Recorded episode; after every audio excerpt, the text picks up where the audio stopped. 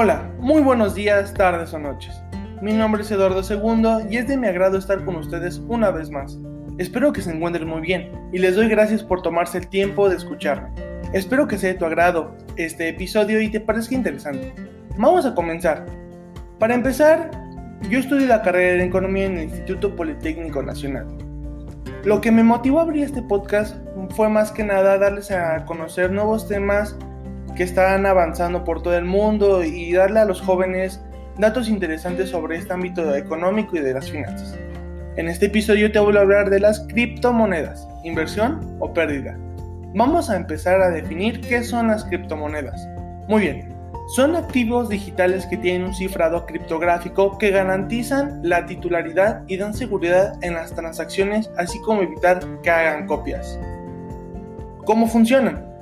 Más bien, no son controladas ni reguladas por ninguna institución, así como no requieren intermediarios en las transacciones. Cabe destacar que se usa una base de datos centralizada que se llama blockchain. ¿Y qué es eso? Te estarás preguntando. Es una cadena de bloques que más que nada la función que te permite hacer es transferir datos y capital de una manera muy segura y sin el miedo latente de ser robado. Poco a poco va avanzando de la mano con las criptomonedas. ¿Cuántos tipos de monederos digitales existen? Muy bien, hay dos tipos de monederos. Existen los calientes y los fríos. La diferencia entre ambos es que los primeros están conectados a Internet y los segundos no.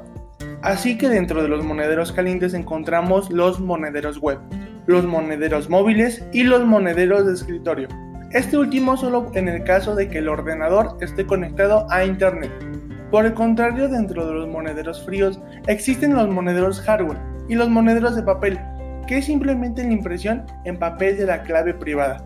Estos servicios de custodia no están regulados ni supervisados. Ahora bien, ¿cómo se va a determinar el valor de una criptomoneda?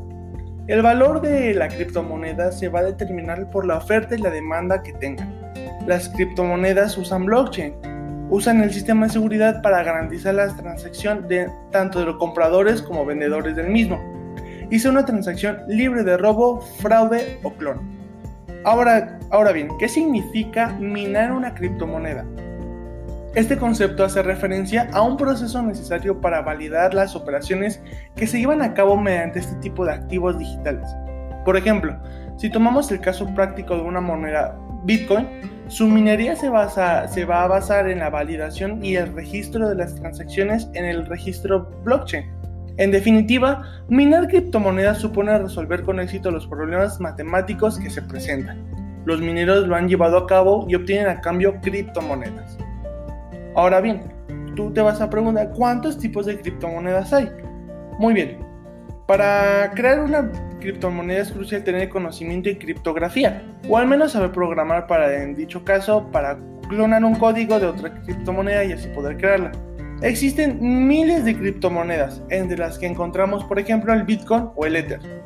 Ahora bien, ¿qué es un Bitcoin? El Bitcoin es el nombre de la primera criptomoneda que fue creada en el año del 2009, de la mano de una persona o grupo de personas que se hicieron llamar Satoshi Nakamoto, quienes lograron crear el Bitcoin bajo la tecnología blockchain, que ellos mismos inventaron.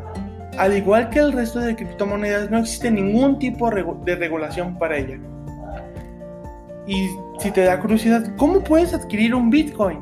Muy bien, podemos adquirir Bitcoins mediante la compra o intercambio de la propia moneda en portales especializados. Es importante tener en cuenta que los bitcoins o cualquier otra criptomoneda son instrumentos complejos que pueden no ser adecuados para personas sin los conocimientos suficientes y cuyo precio conlleva un alto componente especulativo que pueden suponer incluso la pérdida total del dinero pagado para comprar las criptomonedas. Esta información que te estoy contando es de una fuente del Banco Santander, más que nada para dar una información verídica y que no esté dando un podcast para nada erróneo. Espero que te haya servido de esto, esta información de todas las criptomonedas y te puedas adentrar un poco más a este nuevo mundo de la tecnología.